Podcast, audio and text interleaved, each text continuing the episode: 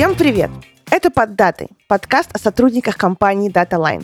Меня зовут Татьяна Лазарева, и я ведущая этого подкаста. В прошлых выпусках мы обсуждали с вами вещи, близкие, пожалуй, нам всем. Все мы понимаем, что такое путешествие или дайвинг, музыкальные инструменты, парикмахерское искусство, алкогольные коктейли. Все мы так или иначе учили или пробовали учить английский язык. А сегодня у нас тема, которая на первый взгляд далека от простых людей. Многие с ней сталкивались, но только посредством просмотра фильма «Волк с Уолл-стрит» или где-то слышали, что друзья вдруг заинтересовались. В России это явление только начинает набирать обороты. А вот в Америке, например, этим занимаются чуть ли не в каждом доме. Сегодня мы поговорим про инвестиции. Разобраться в том, что же это такое, как начать инвестировать и не бояться этого, я позвала Михаила Соловьева, директора по развитию продуктов компании DataLine.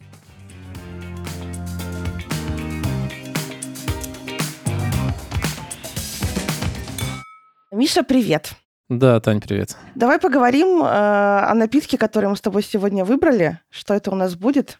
Но несмотря на то, что традиционный напиток для инвестиций это, наверное, коньяк, но мы сегодня пьем красное вино. Слушай, сразу до вопроса, почему коньяк для инвестиций?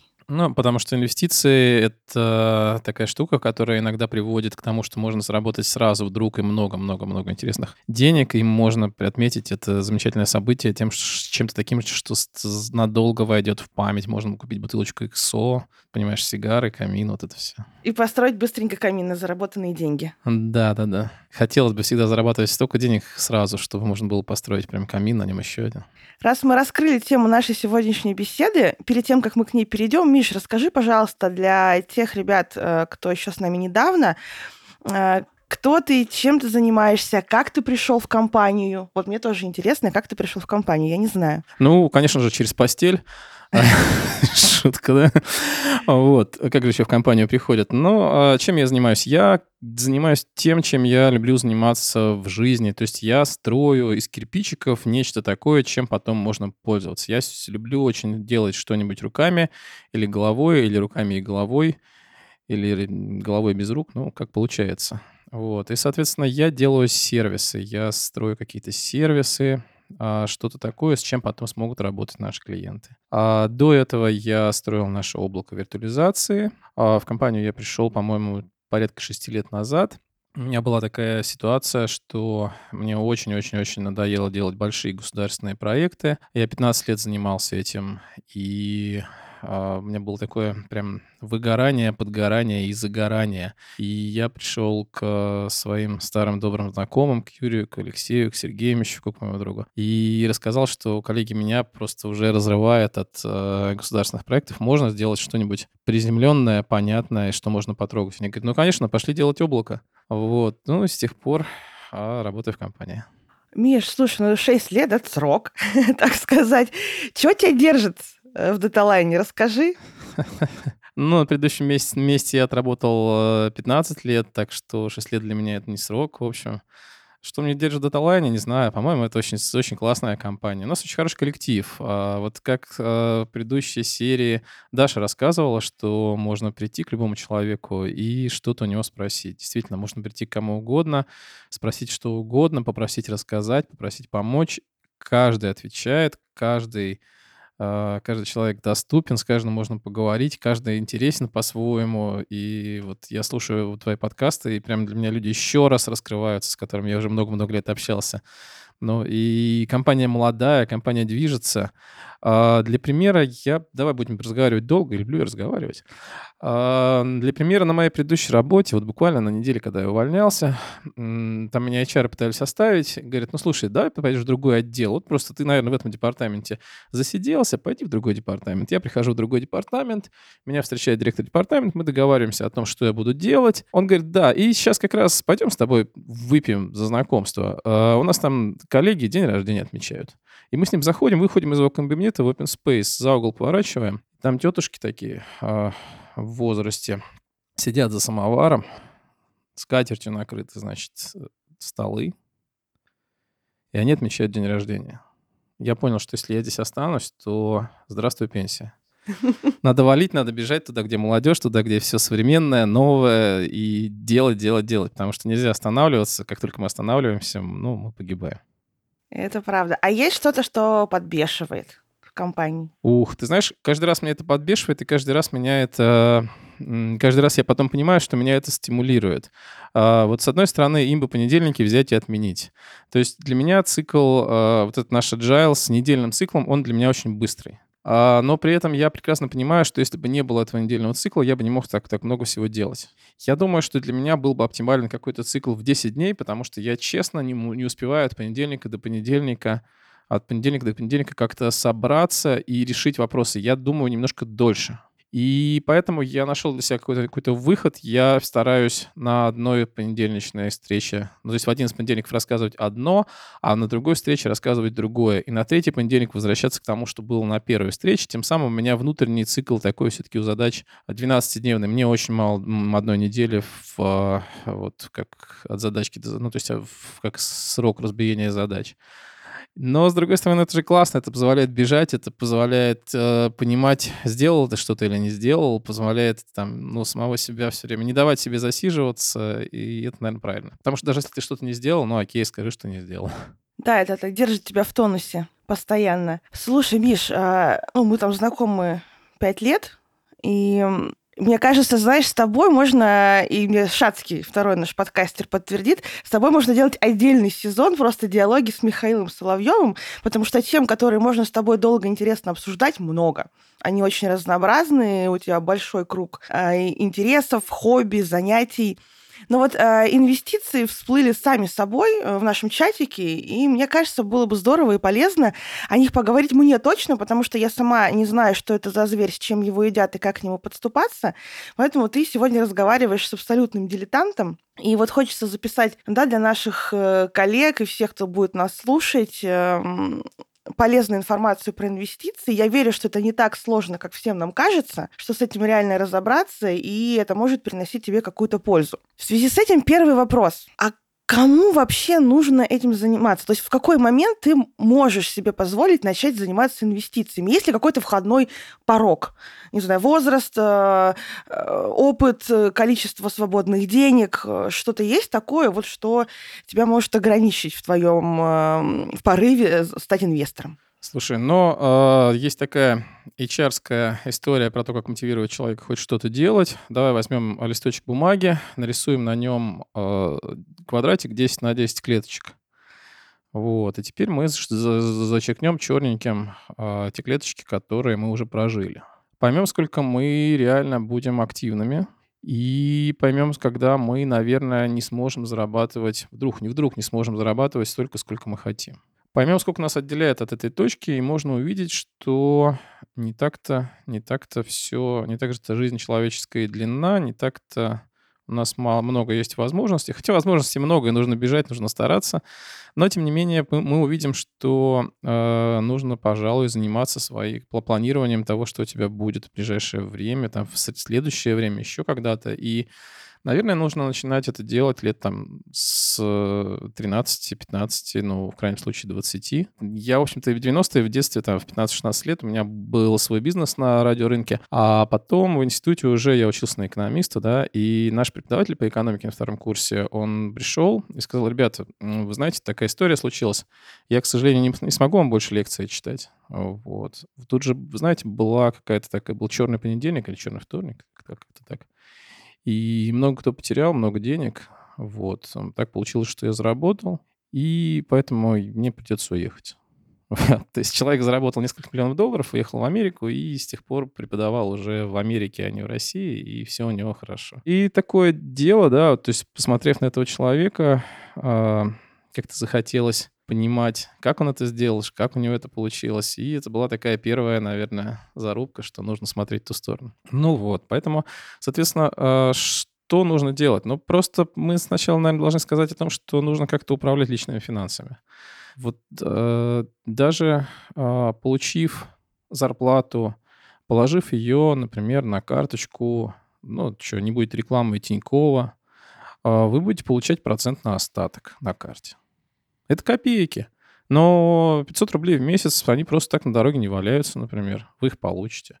А еще вы получите там рублей 700 кэшбэка. И окажется, что, в общем-то, на кофе в дополнение к карточке даталайна вы уже себе заработали. Ну, это начало. Это начало того, что вы начинаете управлять какими-то своими финансами. А, и, соответственно, дальше можно, можно и нужно а, ну, понимать, какие деньги вы можете отложить, а после этого можно подумать, что с ними сделать дальше. В одном, одна, мне кажется, из, знаешь, таких тоже больших сложностей для русского человека в огромном количестве слов определений непонятных нам, которые там не рассказывают в школах, да, не всем рассказывают в университетах. Паи, дивиденды, фьючерсы, э, сами инвестиции бывают разными, реальными, венчурными. Вот э, что нужно знать новичку? Все ли, все, во всем ли нужно разбираться или хватит там двух-трех понятий, куда посмотреть и начать копать? Слушай, во всем надо разбираться.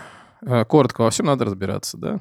Вот такой ответ. Угу. А, наверное, инвестиции это просто, с одной стороны. С другой стороны, я по образованию экономист. И э, я бы не сказал, что это образование мне сильно помогает в инвестициях. С другой стороны, э, без него, наверное, было бы в некоторых моментах тяжеловато пробираться через какие-то дебри. Но в целом, э, понимаешь, я обычно очень глубоко копаю любую тему, и в эту тему я копал тоже глубоко, и поэтому, да, понадобилось. А в целом, э, вот у меня дочка э, самостоятельно торгует на бирже с 14, и делает это успешно, и ничего в общем, не мешало это делать. Так что можно во всем разобраться.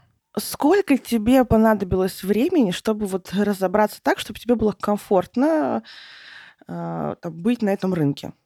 Слушай, ну, здесь, наверное, ой, мне сколько потребовалось, я не знаю, я, я очень человек мнительный.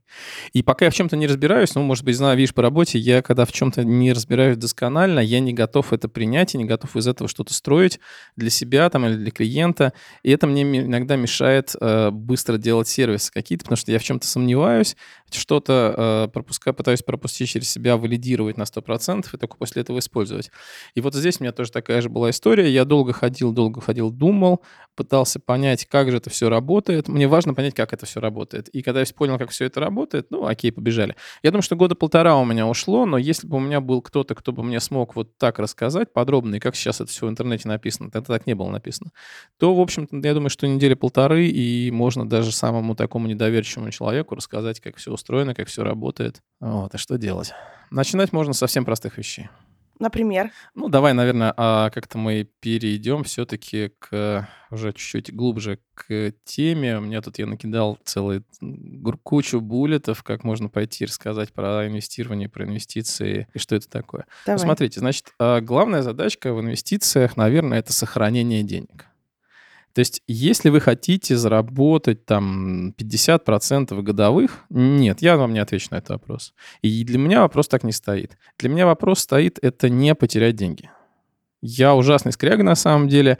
Я ужасно ценю заработанные деньги, потому что, ну, вот так приходилось в детстве много что делать для того, чтобы там в 13-14 лет просто зарабатывать на покушать, и бизнес строить, и торговать, и много где что делать. И, соответственно, деньги — это такая штука, которую ты ценишь. И э, поэтому э, их очень можно просто потратить, а с другой стороны, если ты отложил чуть-чуть, отложил еще чуть-чуть и регулярно откладываешь по чуть-чуть, то, опять же, можно построить ту же самую историю с клеточками бумажкой и понять, как, как у тебя эти деньги могут даже с простой там ставкой банковской стать большими деньгами через некоторое время. Ну так вот, значит, ставим задачку себе простым образом. Нам нужно сохранить деньги. От чего мы сохраняем деньги? Деньги мы сохраняем, наверное, от инфляции. И от того, что стоимость денег уменьшается. А я вот прекрасно помню, как я первый раз приехал в Америку, это, наверное, было а, лет 25 назад, и мне показалось, что все ужасно дешево. Реально можно было там на 2,5 доллара э, покушать. Я помню, что я за три дня в Вегасе оставил где-то порядка 300 долларов. Отель мы снимали в Вегасе, по-моему, за 100 баксов. Это был отличный номер в пятерке. Бранч стоил 8 долларов. Ну и такой порядок цен.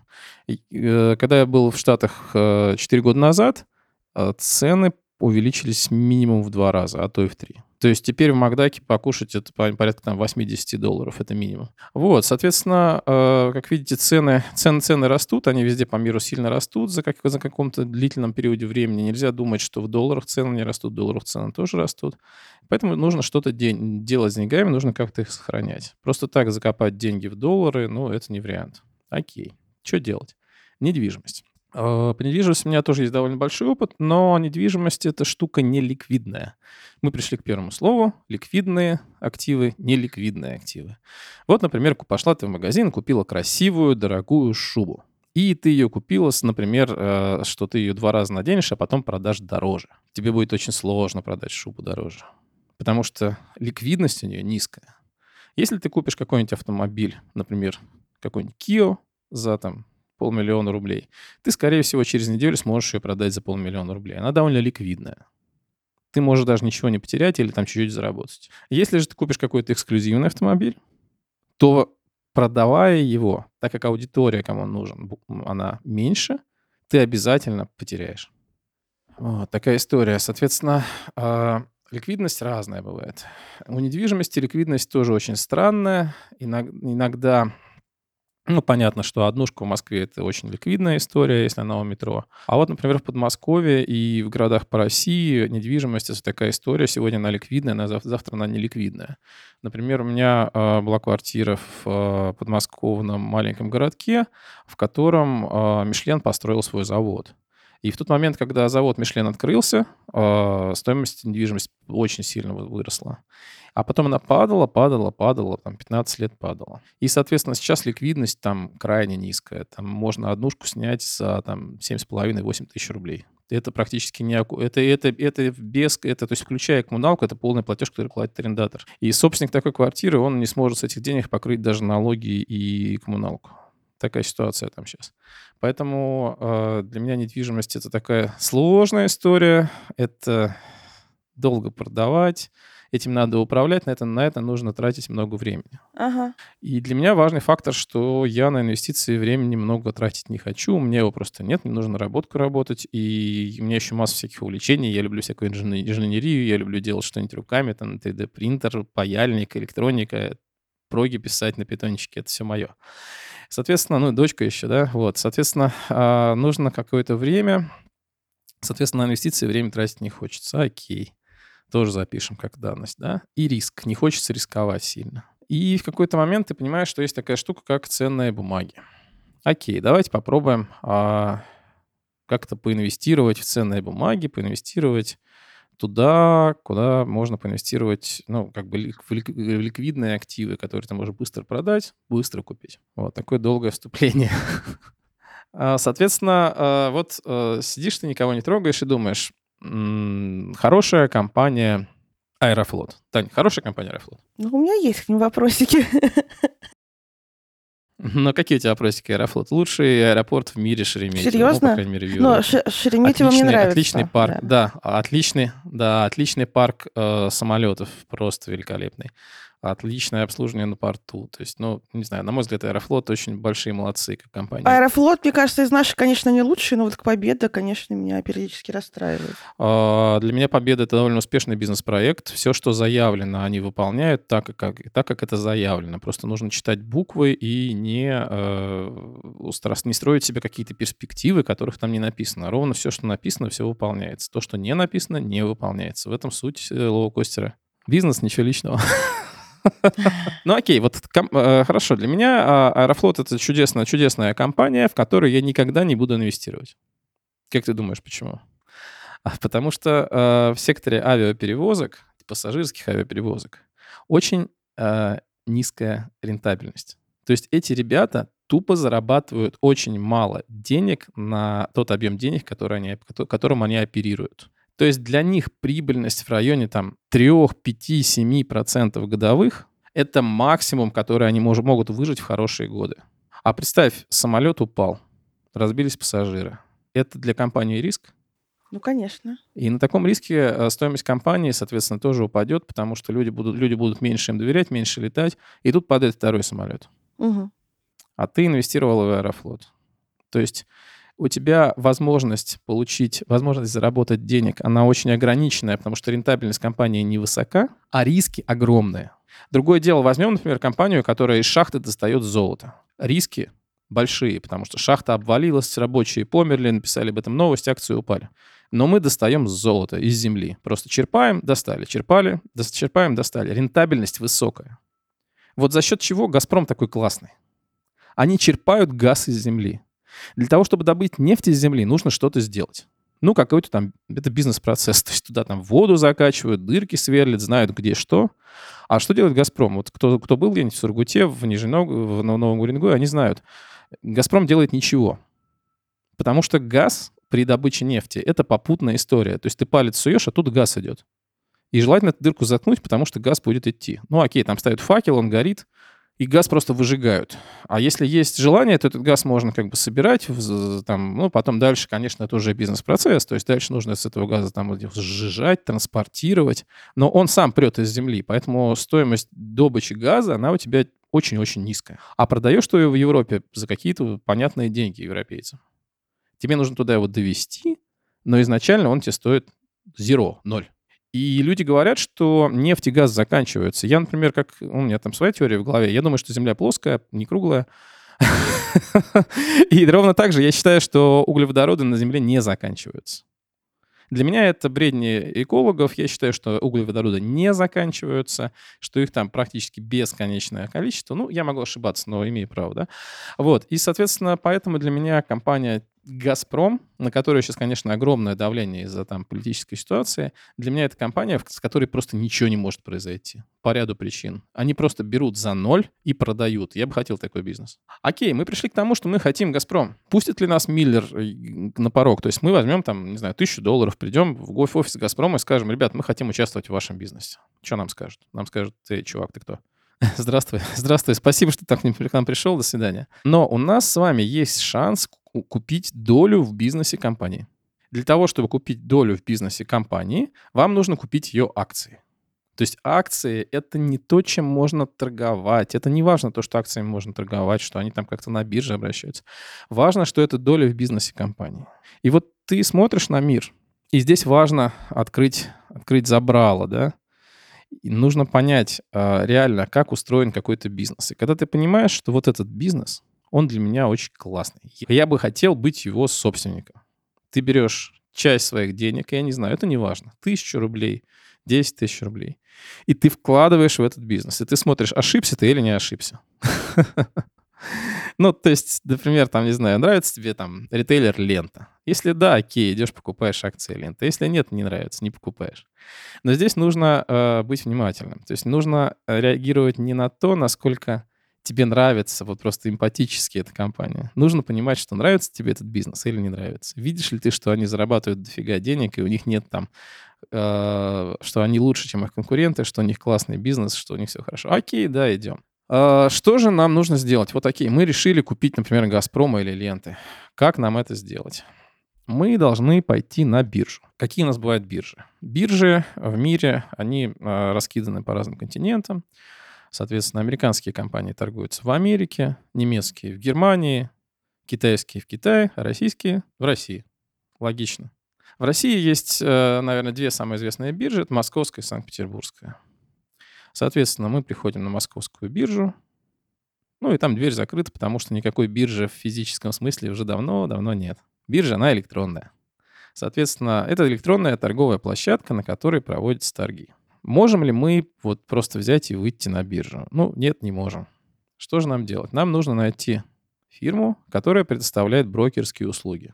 То есть, которой мы положим, в которой мы откроем инвестиционный счет. Ну, в, банке, в банке мы открываем сберегательный счет или текущий счет, а у брокера мы отвечаем, открываем инвестиционный счет. И переводим на этот счет денежку. Неважно какую. Я, я бы вот рекомендовал начать с той суммы, которая вам не нужна. Вот для моей жены это была сумма в 3000 рублей. Когда она начинала самостоятельно инвестировать, торговать акциями, а, она начала с 3000 рублей. Ну, потому что 3000 рублей — это такие деньги, которые, в принципе, можно потерять, и тебе не жалко. Для... Но, с другой стороны, интересно ли тебе э, получить, скажем, 10% годовых за год на эти 3000? Может быть, это будет маловато, и тебя не будет как-то стимулировать. Поэтому нужно э, выбрать какую-то сумму, которую будет, с одной стороны, не жалко потерять, а с другой стороны, э, доход от которой будет для тебя, ну, каким-то, не знаю, ты скажешь, что, окей, если я смогу купить с дохода от инвестирования за год новый ноутбук, то это прекрасно. Ну, значит, считаем, что там ноутбук можем купить 1050, должен, допустим, это будет составлять там пусть 10% от суммы, которую надо вложить, соответственно, берем полмиллиона рублей, а их уже страшно вкладывать, да? Таким образом, в итоге мы находим какую-то промежуточную сумму, которую нам не жалко, но которая нам интересна, и несем ее брокеру на инвестиционный счет. И здесь остается, возникает вопрос, а почему я, собственно, должен доверять брокеру? У меня сразу возник такой вопрос. Я сказал, нет, я не хочу к брокерам. Брокеры странные. И кроме того, рынок вокруг инвестирования, вот маркетинг вокруг инвестирования, он очень э, наполнен всякими мошенниками. Вот если ты видишь слово «форекс», беги. Видишь слово там инвестиционный дом, там инвестиционная компания, которая тебе звонит в телефон, беги. Если тебе в телефон звонит Сбербанк, беги, кидай телефон, все, заканчивай разговор, понимаешь, да? Тебе не может позвонить Сбербанк, там слишком много клиентов. То есть ты не подруга у Германа Грефа, тебе не может позвонить Сбербанк. И мне не может позвонить Сбербанк. Я могу позвонить в Сбербанк, и ты можешь, а он тебе нет. Соответственно, если тебе звонят в Сбербанк, то это мошенник. Вот. То же самое, если тебе звонит какая-то инвестиционная компания, то они мошенники. Вот. Э, поэтому ну, что же делать, кто не мошенники? А, выбираем брокера. Выбираем того, ту организацию, в которую ты положишь свои деньги на инвестиционный счет. Деньги в банке застрахованы, да, по у нас агентство страхования вкладов есть, а у брокера деньги не застрахованы. Соответственно, мы должны выбрать брокера, который будет для нас таким серьезным. Первым моим брокером был Промсвязьбанк. И когда история с Промсвязьбанком э, случилась, у меня было, была очень болезненная ситуация. Я очень-очень быстро бежал, вынимая оттуда, э, собственно, свои инвестиции. И поэтому сейчас у меня брокер Сбербанк. Для меня Сбербанк — это очень хороший, надежный банк. Мне очень нравится обслуживание в Сбербанке, мне очень нравится приложение. Я большой фанат Сбербанка как банка. IT-услуги Сбербанка — это отдельный разговор. А приложение Сбербанка, которое, через которое нужно торговать, это прям боль, боль, страх, и весь рынок на него ругается. Но, тем не менее, когда ты относишь свои деньги в Сбербанк, у тебя есть один момент, скорее всего, эти деньги тут никуда не денутся. И поэтому Сбербанк как брокер. Окей, берем. Э, что нам нужно, чтобы отнести деньги в Сбербанк? Заходим в свое приложение Сбербанк. Если у вас там уже и открыт счет, если нет, открываем счет в Сбербанке, заходим в приложение, нажимаем кнопочку «Открыть инвестиционный счет». Инвестиционный счет открывается, заходим в приложение, нажимаем кнопочку «Перевести деньги на инвестиционный счет». Деньги на инвестиционный счет перевелись. Окей. Когда вы переводили деньги на инвестиционный счет, у вас спросили, на какую площадку биржи перевести деньги.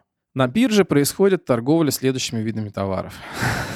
Первый вид товаров — это акции и облигации. Второй вид товаров — фьючерсы. А третий вид товаров — это валюты в случае Сбербанка. И мы снова вернулись к словарику, да? Да, да, да, да, да. Смотри. Акция — это часть э, доли в бизнесе компании. Облигация, облигация — это долг компании. Долг какой-то организации. Ты можешь купить часть долга. То есть ты можешь, грубо говоря, дать, в, в, дать кредит Сбербанку.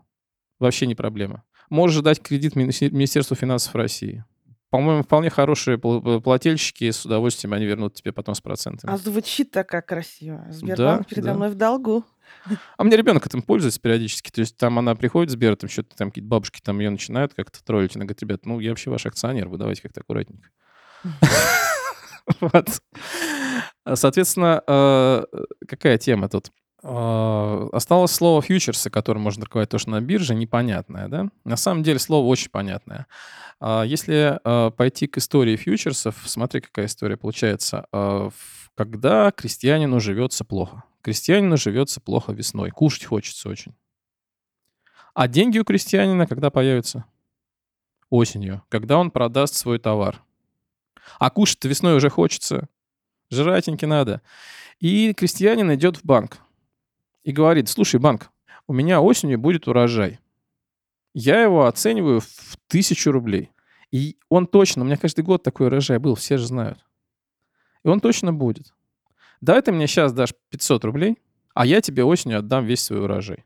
Ну, потому что очень кушать хочется. Банк говорит, да не вопрос. Все, и заключается фьючерсный контракт на поставку урожая крестьянина стоимостью, стоимостью этого фьючерсного контракта 500 рублей. Крестьянин получил 500 рублей и ушел. Сидит банк, у него есть контракт на 500 рублей на поставку яблок. И все бы хорошо, но у банка начались какие-то... Банк, банк, банку пришел там другой проект, и ему хочется вложить деньги. Банк выходит на рынок и говорит, слушайте, пацаны, у меня есть фьючерсный контракт на яблоки, вообще офигенные яблоки, но будут осенью.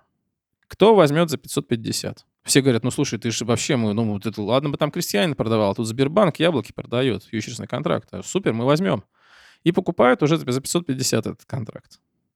Понимаешь? То есть э, фьючерсный контракт пошел в жизнь.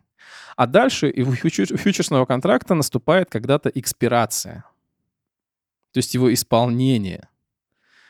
Наступает осень. Приезжает крестьянин и говорит, чуваки, у кого контракт? Э, он говорит, у меня контракт. Он крестьянин говорит, да, хорошо, вот тебе воз яблок. Тут говорит, погоди, погоди, то есть в смысле, я теперь должен... У меня больше нет моих 550 рублей, которые я отдал Сберу. Он говорит, нет, у тебя больше нет 550 рублей, но у тебя, потому что контракт сгорел, он экспирировался, да? Но теперь у тебя есть воз яблок. Тут говорит, ты что мне делать? Ну как что делать? Чего что я делаю? Вот контракт, я его исполнил. Все, фьючерс закончился. Фьючерс бывает поставочный и беспоставочный. И если вы помните, была такая тема, что примерно там полгода назад у нас цена на нефть была отрицательная. Да, да, я хотела с тобой про это поговорить. И цены на нефть на самом, да. да, цены на нефть на самом деле отрицательной не было, но была дата экспирации фьючерсов, в которую нужно было забрать из хранилища накопившуюся там нефть. Ага. А одевать ее было некуда, потому что НПЗ стояли, а другим НПЗ не была, была не нужна нефть.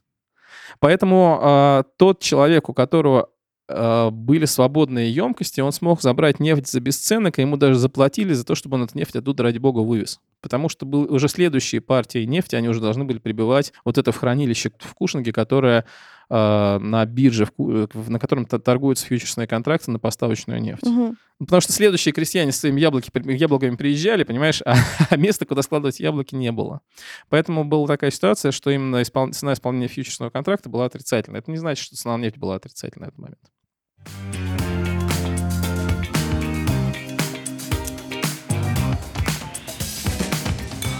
Слушай, ну вот э, вопрос, э, который меня интересует сейчас. Ты уже затронул тему про, про выбор да, компании, в которую можно инвестировать. Угу. И, ну, помимо того, что она тебе должна нравиться, есть какие-то определенные вот законы и категории, вот как ты мне сейчас объяснил про а, там Аэрофлот, э, да, про Газпром. Есть какие-то показатели, критерии, по которым выгодно эту компанию выбирать? Конечно, конечно, конечно. Все компании, которые торгуются на бирже, они публикуют свою финансовую отчетность.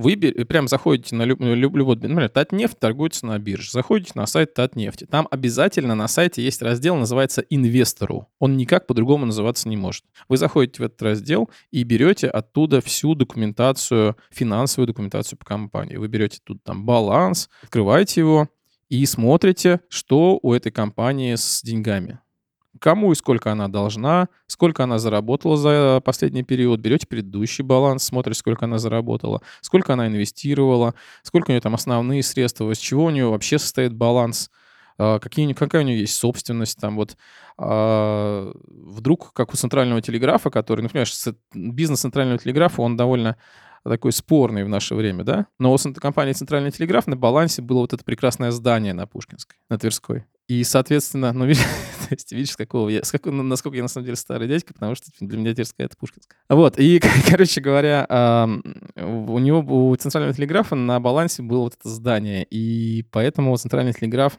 стоил очень дорого, потому что если бы он продал свое здание, то все акционеры получили бы дивидендами могли бы получить дивидендами вот эти деньги, которые бы он получил за продажу здания. И эта история реализовалась в прошлом году, и действительно все, кто вла... Э, Центральный телеграф продал здание, одно из двух зданий, и, соответственно, все, кто владел акциями, получили в виде дивидендов, э, разделенную на всех стоимость этого здания.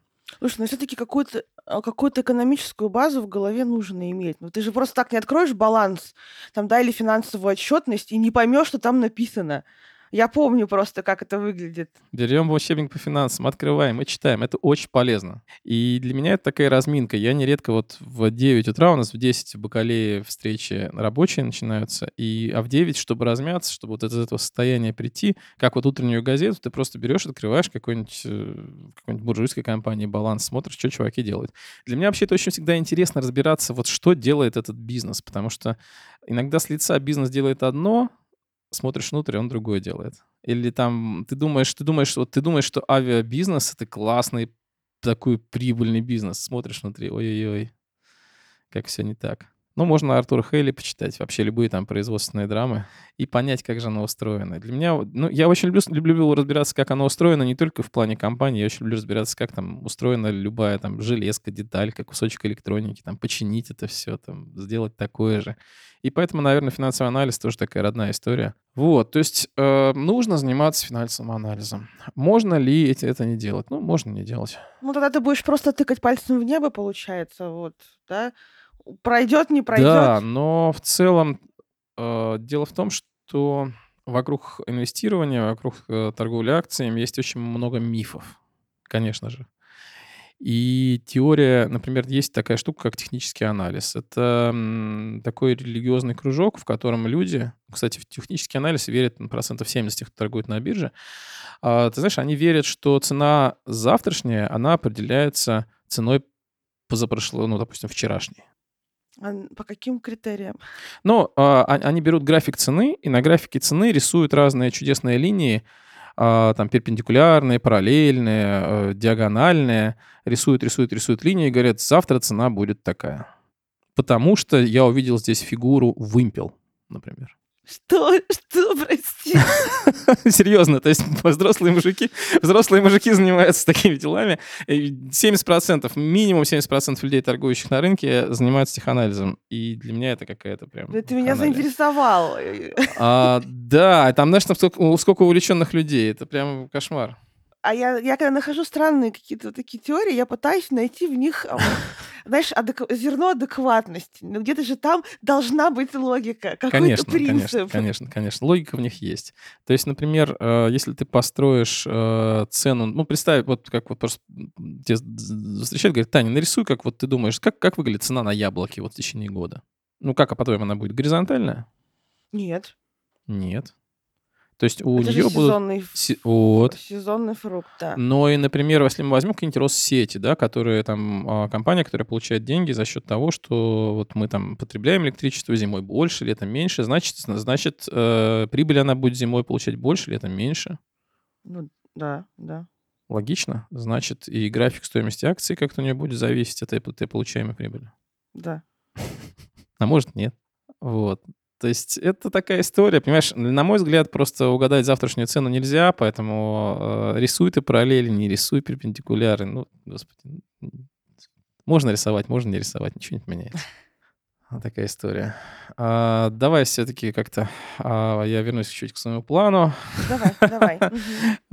Вот, значит, есть у нас, там, не знаю, 10 тысяч рублей, пришли мы на биржу, ну, не жалко нам 10 тысяч рублей или там 5 тысяч рублей, положили на инвестиционный счет, все, получили доступ на биржу, зашли в торговый терминал, выбрали интересующую нашу акцию «Газпрома», смотрим, акция стоит 165 рублей на сегодня, минимум нужно, можно купить 10 акций. Мы покупаем 10 акций «Газпрома», и они попадают к нам на счет у брокера, а через два дня они попадают в депозитарий. И в депозитарии начинает существовать запись о том, что Таня Лазарева владеет десятью акциями «Газпрома». Угу. После этого «Газпром» уведомляется, уведомляется о том, что у него есть новый миноритарный акционер Таня Лазарева. И Тане на домашний адрес начинает поступать корреспонденция, как любому акционеру «Газпрома», содержащая финансовую информацию, приглашение на собрание акционеров. Ты можешь, кстати, на них лично ходить. Там кормят, там как на айтишных тусовочках вот там кормят, то есть там музычка, все такое, рассказывают презентажки. И, и, конечно же, там есть эти вездесущие дедушки, которые пытаются прорваться на все конференции. Ну и, в общем, а, соответственно, живешь, никого не трогаешь. А в какой-то момент, в любой, ты можешь решить продать эти акции. Потому что ты, например, решила, что есть компания лучше. Окей, ты берешь, продаешь акции Газпрома, получаешь деньги, и можешь... И у тебя в депозитарии исчезает расписка о том, что ты владеешь этими акциями. Соответственно, вот эта история с тем, что депозитарий находится в России, она для, она для меня очень важная, потому что, например, брокерская кон- кон- контора взяла и взорвалась, брокера больше нет. Но запись в депозитарии о том, что ты являешься акционером, она остается. Соответственно, рассмотрим, например, брокера Финам, который в России очень популярен. А что происходит в брокере Финам? Ты, Таня Лазарев открывает на нем счет, кладет на нем 10 тысяч рублей, покупает 10 акций «Газпрома».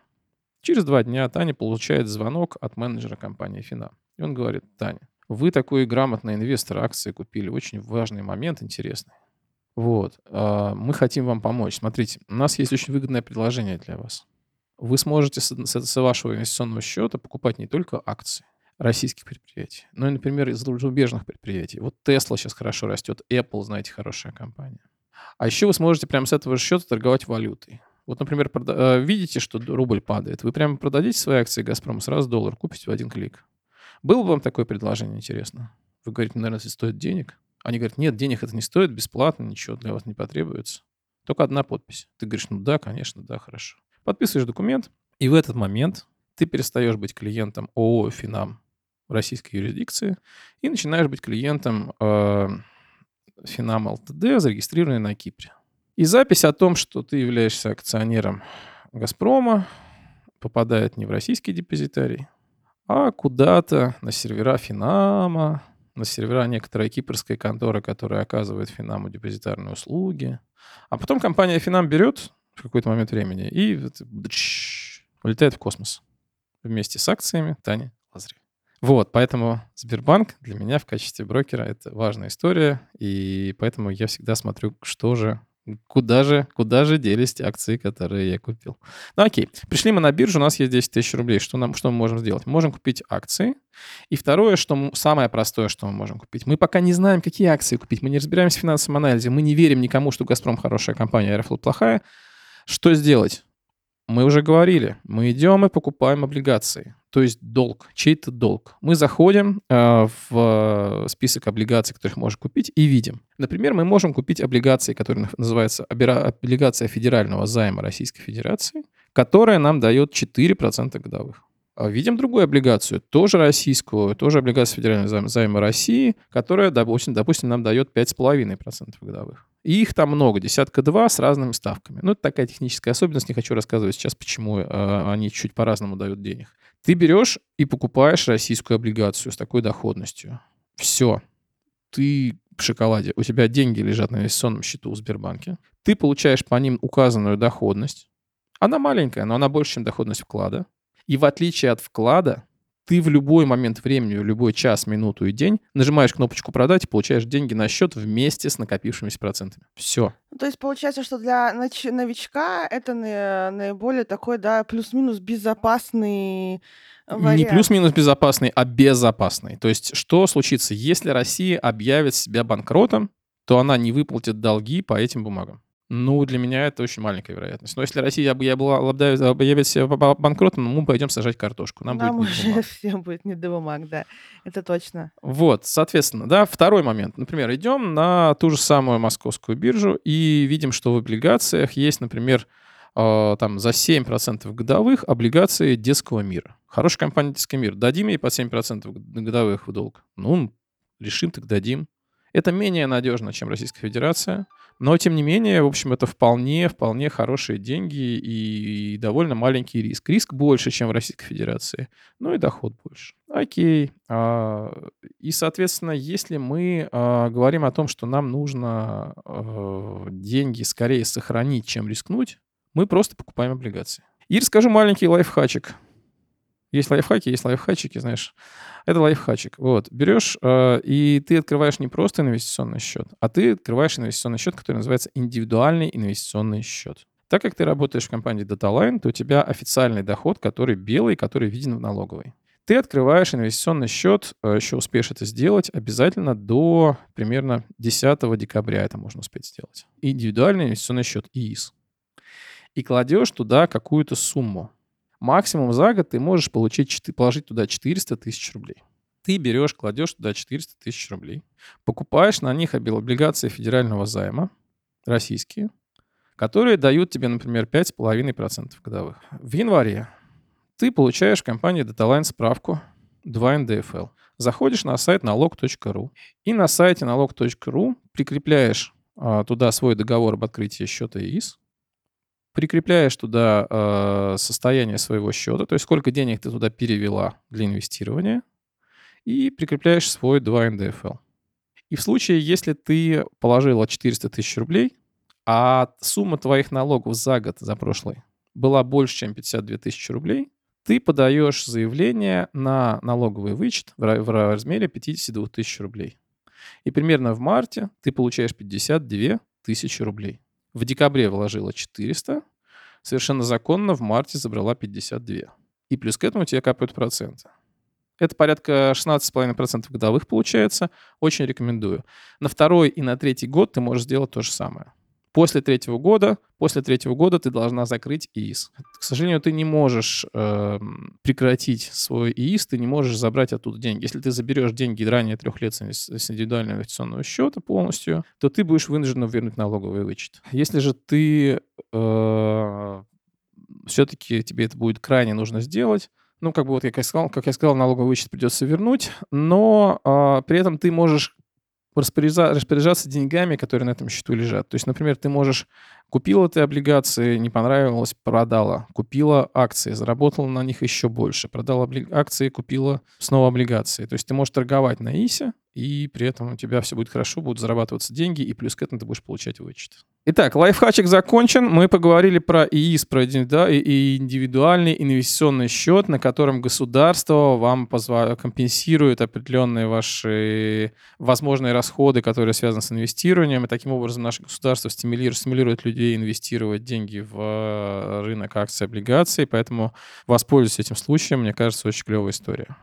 Что еще можете сделать? Вот э, пришли вы на рынок, не знаете, что покупать, акции, облигации, что вам делать, куда бежать. Есть такая штука, которая популярна вот у коллег, мы там в чатике обсуждали уже. Э, это так называемые инвестиционные фонды, паевые фонды и ETF, так называемые какие-то еще фонды. Э, то есть история в чем? Э, эти фонды размещают... Э, вот вы, например, не знаете, вы, вы знаете, что вы хотите инвестировать в энергетику. А как выбрать компании, которые в секторе энергетики лучшие, вы не знаете.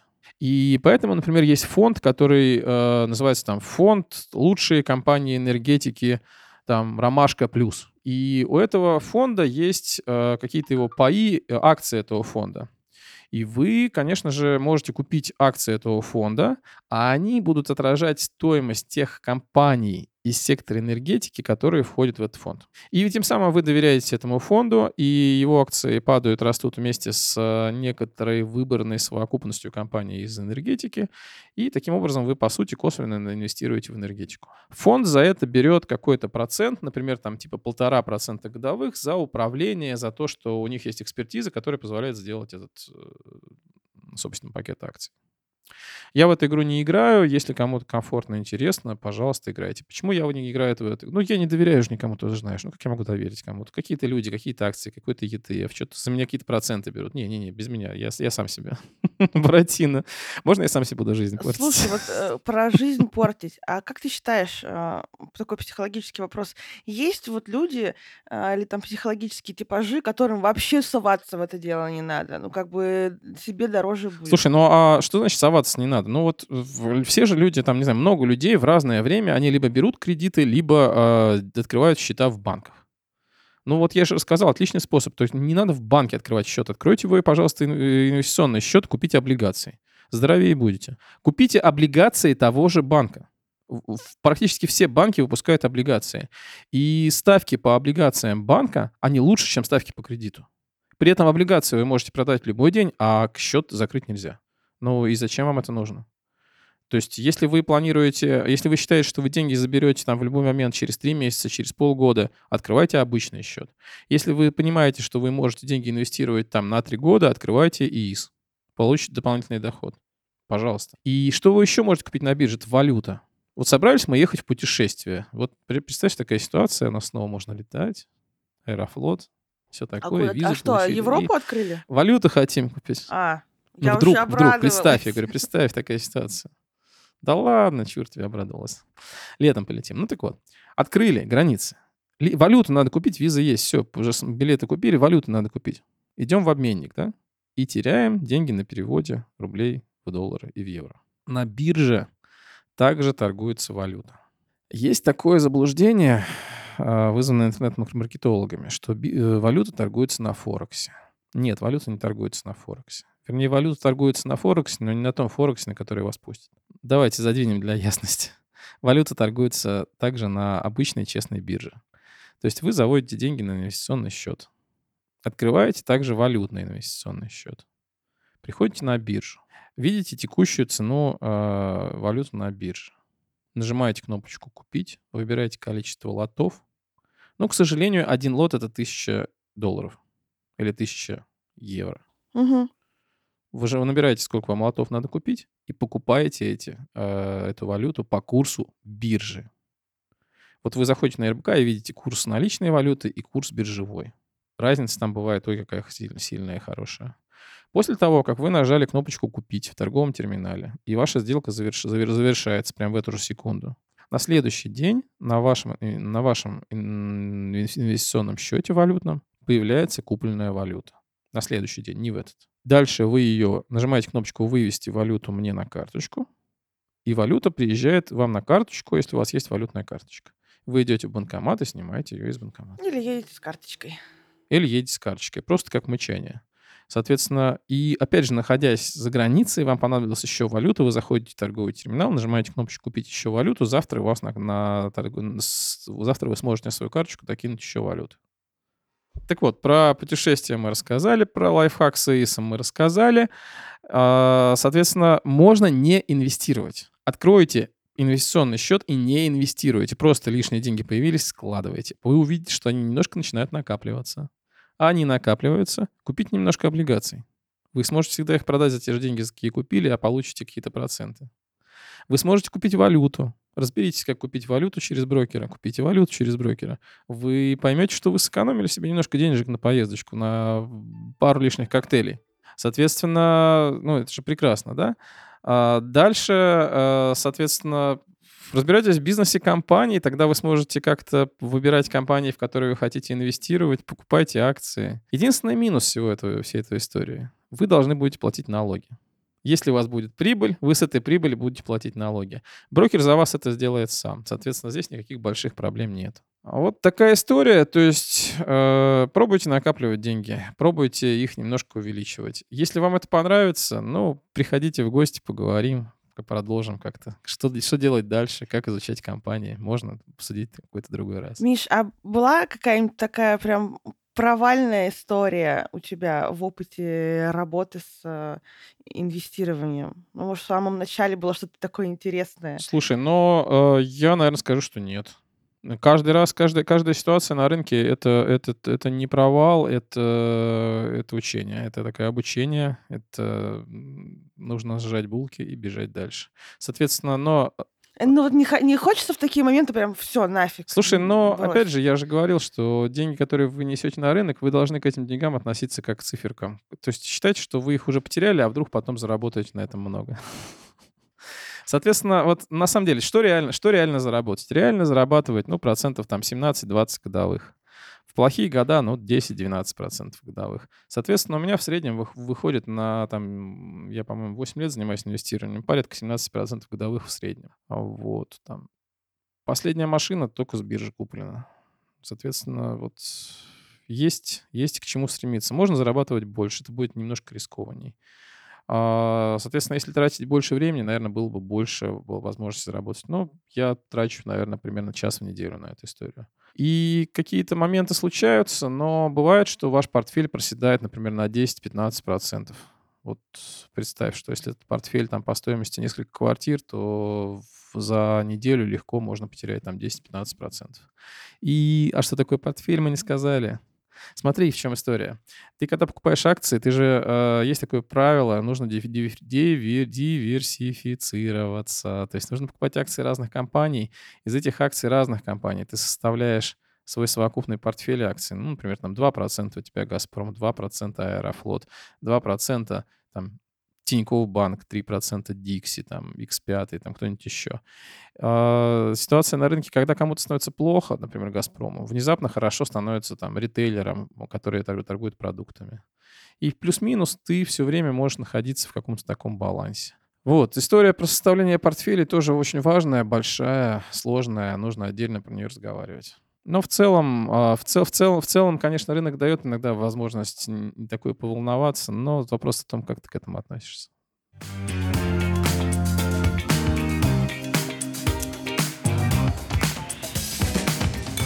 Миш, а, у нас, э, ну, ты слушал наши предыдущие выпуски, у нас есть э, регулярная рубрика, называется «Спасибо». Мы в подкасте по традиции просим эм, гостя сказать спасибо кому-то из коллег, кто помог, когда-то поддержал, э, спас как-то, а вовремя поблагодарить либо там не получилось, не успелось, либо хочется сделать это еще раз сейчас. Но если у тебя такая история есть, то у тебя есть возможность сказать этому человеку или этим людям спасибо. Стараюсь всегда говорить спасибо коллегам сразу, потому что мне кажется, что а, спасибо и мотивация какая-то, которая вот хороша ложка к обеду, да, то есть очень важно человеку услышать, э, оценено его дело или не оценено. Вот, э, опять же, возвращаясь к нашим к инвестициям, да, инвестиция — это такая штука, которая э, сразу говорит тебе, правильно ты принял решение или нет, правильно эту сторону копаешь или не в правильную. Для меня это очень важно. И, соответственно, поэтому коллегам тоже, наверное, нужно говорить сразу спасибо большое, коллеги. А я, наверное, просто хочу порекламировать нового человека в нашем коллективе, сказать ему большое спасибо я хочу сказать спасибо Арсению Паршину, э, человек, связанный с инвестированием, надеюсь. Человек работает в финансовой дирекции. Очень сильно помог мне разобраться с тем, как же нужно правильно делать калькуляторы себестоимости услуг. Очень банальные вещи, но я их делал неправильно. Вот, понимаешь, у меня даже правильное образование, но я это делал неправильно. Он меня подкорректировал во многих местах. Он очень внимательный к деталям, парень, и очень обязательный. Арсений, большое тебе спасибо. И, наверное, а, я забыл еще сказать а, такой вот еще take Куда идти читать дальше, если интересны инвестиции? Это был мой следующий вопрос. Потому что, потому что очень много в интернете пишут, очень много в интернете пишут того, чего читать не надо. Поэтому, пожалуйста, а, есть такой сайт Smart Lab. Есть на сайте Smart Lab масса людей, которые занимаются инвестированием. Это такой просто коллективный блог. Каждый туда может написать все, что он хочет. Просто читайте, смотрите и выберите для себя каких-то людей, которым вы верите. Для меня такой э, человек, которому я верю на Smart Lab, это Рома Андреев. Uh, такой известный российский инвестор, который не один миллион долларов заработал на бирже. Наша а, такая, э, такая банда инвесторов, к которой я отношусь, называется Аленка Капитал. У нас есть там свой сайт, пожалуйста, приходите, смотрите. А, Аленка, главный наш предводитель, это Элвис Марламов, единственный человек, на которого в России было заведено дело судебное по инсайд-торговле. Против, Центробанк выступил против Элвиса. Элвис дело в суде выиграл, причем сделал это два раза. вот. Кроме бумажных материалов, которые можно посмотреть на Аленке, правда, у нас все по, по подписке, а вы можете сходить на сайт uh, Two Stocks, 2 Stocks, и посмотреть там какие-то видео-семинары по текущему состоянию рынка там, и всему остальному. Ну и приходите ко мне э, в тележку в Facebook, обсудим, дам еще где что почитать и куда посмотреть. Миш, спасибо большое. Мне было очень интересно, правда. И вопросов э, появилось, знаешь, как бы э, заготовленные вопросы получили ответы, но появились новые вопросы. То есть, знаешь, такой на новой глубине. А я вам очень рекомендую сделать еще простую вещь. Скачайте приложение Тинькофф Инвестиции. Можно не рекламу прорекламирую. У меня сложное отношение с Тинькофф Банком, но скачайте приложение Тинькофф Инвестиции, откройте инвестиционный счет в Тинькове, это вам будет стоить 0 рублей. Там есть классное обучение. Обучение в 10 шагов. И в ходе этого обучения, после каждого шага обучения, вы проходите маленький тест и получаете подарок. Одну акцию какой-то компании. В конце обучения вы получаете акции на от 6 до 20 тысяч рублей. У Даши Рудник получилось 6 тысяч рублей получить на обучение в Тинькове, у меня получилось 18 тысяч рублей получить на обучение в Тинькове. После того, как вы получили эти акции в подарок, вы берете свои 15 тысяч рублей, переводите их на инвестиционный счет в Тинькове, покупаете облигации, нажимаете на всех этих подарочных акциях кнопочку «Продать», нажимаете кнопочку «Продать» на э, своих э, ОФЗ, которых вы купили, на облигациях, которых купили на 15 тысяч рублей, получаете 30 тысяч рублей и выводите их к себе на карту, закрываете счет. Итого, вы заработали денег, вы э, быстро, немножко, немножко, но быстро. Вы научились торговать акциями, вы прошли курс обучающий. Ну, вин-вин, три в одном. Класс. Это был второй лайфхачик на сегодня. Спасибо большое. Человек-лайфхак э, Михаил Соловьев был сегодня с нами в студии. И на самом деле это очень круто. А, ну, я только хотела сказать, где ты это вычитываешь, или ты сам своим да, опытом Да, да, да. Где нахожу. Читать люблю, интернетик читать люблю, парсить сайтики, телеграмчик читать. Э, и, в общем, вот. Поэтому что-нибудь иногда нахожу. Тань, спасибо большое. У тебя очень классный подкаст. Я давно и много слушаю подкасты. Я подкасты слушаю, наверное, уже лет 7, со времен, когда еще первые подкаст-терминалы в России были. И я не думал, что вот наш подкаст, вот этот вот подкаст под дату настолько классный. Я с удовольствием переслушал все выпуски, э, почерпнул много интересного. Очень классный звук, очень классный подкаст, очень классная тема. Мне много всего понравилось, то, что вы здесь разделаете. А, продолжай, пожалуйста, зови еще ребят. Очень-очень хочу про всех все узнать. А когда будет подкаст э, Таня Лазарева из «Зеркала»? Будет, Таня, будет два подкастера, соберутся скоро, Миш. Я хочу, я, я хочу Таня Лазарева в гостях у Тани Лазаревой. Я пойду к Шацкому, а Шацкий пойдет ко мне, мы уже придумали. А, супер. Все, спасибо, спасибо большое. Это был подкаст под датой. Сегодня я, Таня Лазарева, пила красное сухое вино с Мишей Соловьевым. Миш, спасибо тебе большое. Подписывайтесь на подкаст в любом удобном приложении. Предлагайте героев для следующих выпусков и не забывайте писать нам отзывы в iTunes и в чат веселенцев. Помните, что наши коллеги невероятно интересные люди. До встречи в следующем выпуске. Пока!